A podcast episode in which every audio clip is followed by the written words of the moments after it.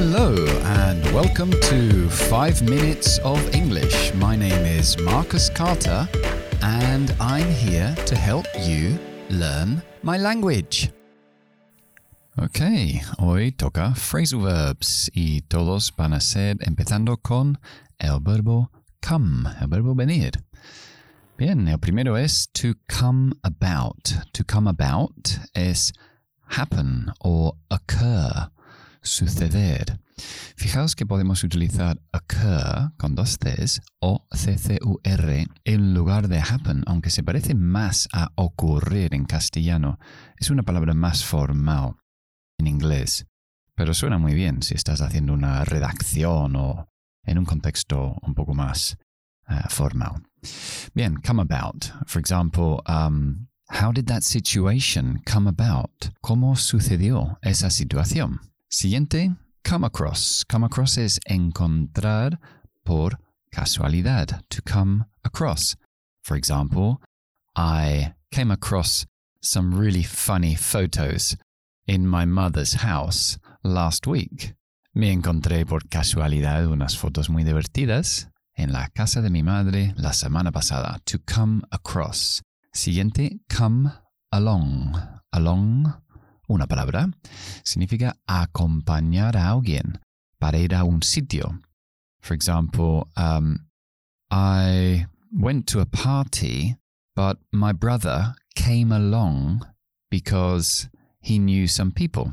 Fui a una fiesta, pero mi hermano se vino conmigo porque conocía a unas personas. My brother came along or came along with me. Ok, siguiente es to come around.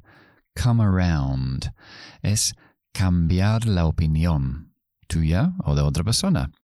For example, um, my father didn't want to lend me his car, but in the end he came round. Mi padre no me quiso prestar su coche, pero al final cambió de opinión. Siguiente es come by. Come by.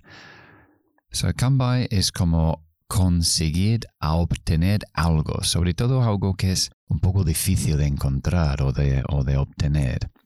Uh, for example, how did you um, come by that um, antique wardrobe?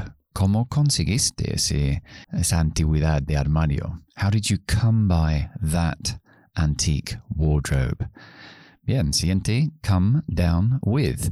Significa llegar a estar enfermo con algo. Por ejemplo, podemos decir, I came down with the flu last week. Llegué a tener la gripe la semana pasada. But I got over it very quickly. To get over, recuperar. Ahí tenéis uno de regalo. I got over it very quickly. Me recuperé rápidamente. Siguiente, come out. To come out, um, literalmente, algo viene fuera. Algo llegar a ser uh, conocido. Se utiliza mucho en el lanzamiento de películas y libros o series, ese tipo de cosa. For example, I can't wait until Avatar 2 comes out. Estoy deseando que salga Avatar 2. Además, de verdad, ya llevamos 11 años esperando. ok. El último, come up with. To come up with lo utilizamos um, con palabras como idea, solución, plan. Es ocurrirse, ocurrir una solución, un plan, una idea.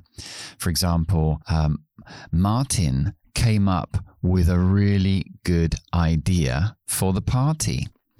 A Martín se le ocurrió una idea genial para la fiesta.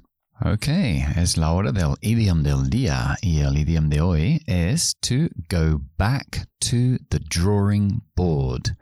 Go back, volver to the drawing board, a la mesa de dibujo, la tabla de dibujo. Quiere decir que tenemos que volver a empezar desde cero. También parece empezar desde cero, decimos to start from scratch.